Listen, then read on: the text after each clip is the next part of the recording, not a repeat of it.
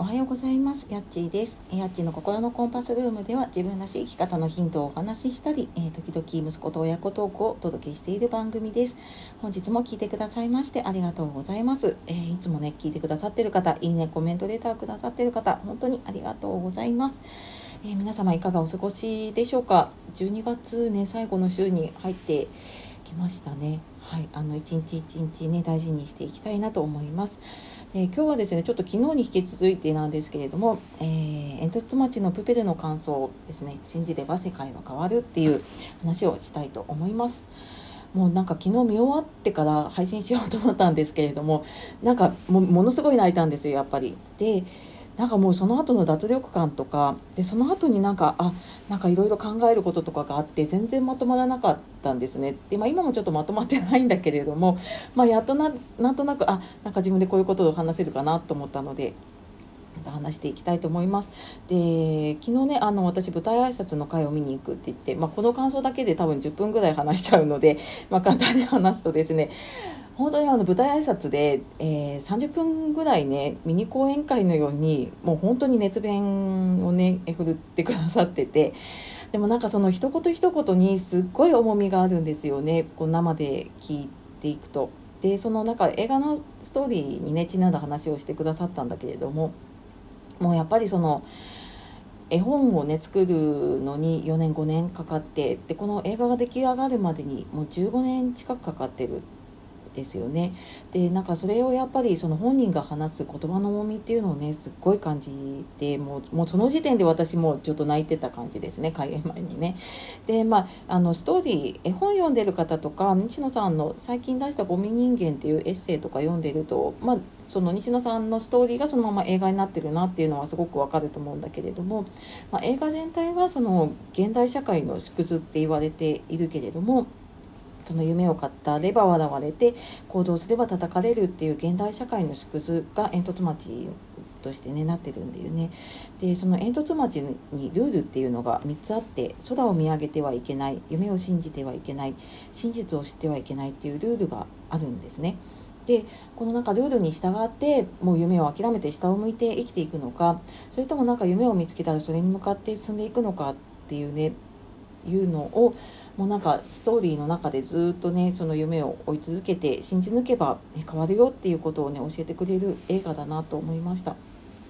でえっ、ー、とねもう見た感想そうだな一番なんか印象的なのがその映像が綺麗だったりとかねもちろん音楽もすごく素晴らしいし、えーと、その映画の中のダンスとかもすごい素晴らしいし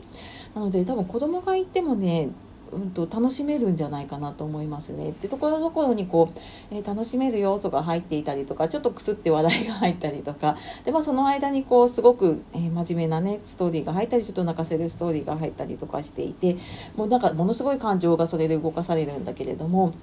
多分子供が見てもその楽しいところは笑えるし 楽しめるんじゃないかなと思って2回目はね私子供と行こうかなって思ってます。できっとねあのその現代社会の中で西野さんねずっと言ってる全員を勝たせるってよくねおっしゃってるんだけど夢を追う人もそうだし夢を諦めた人もで今は何も行動できずにいる人にとっても多分響く映画になっているんだなっていうのをね感じました。で私個人的にやっぱり思ったのはその親子の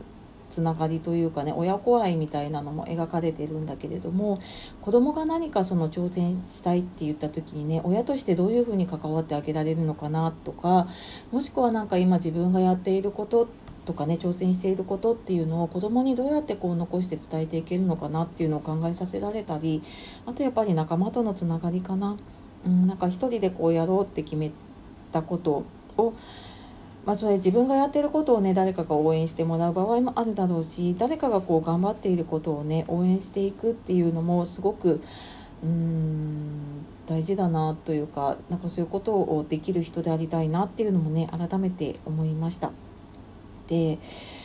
これなんかね一回見ただけだと多分細かいところにいろんなこうメタファー例えが伝われ使われているらしいんだけれども全部は分からなかったのでまたちょっとねもうちょっと見たくなるような感じでしたね。うん、多分なんかいろんな時代の背景だったりとかいろんな現代のものが、えーと、例えとして入っているんだけれどももうストーリーに夢中になっちゃうとね そこまで1回目では全部見れなかったなって思っていますのでちょっとまた行きたいなと思っています。で舞台挨拶まだねこれから全国回るって言っていたのでえホームページの方をね見ると、えー、近くに来ることがあるかもしれないのでこれから見る方ね、えー、ぜひそこに合わせていけたらおすすめだなと思いました。はい。あと絵本とかね読んでなくても全然楽しめるとは思いますのであのちょっと一度ね足を運ばれてみるといいかなと思いました。はい。というわけでえー、ちょっとまとまってないかな。またちょっとなんか思い出したことあったらね、えー、話していきたいなと思います。というわけで今日も最後まで聞いてくださいましてありがとうございました。では皆様素敵な一日をお過ごしください。また次の配信でお会いしましょう。やっちがお届けしました。さようなら。またね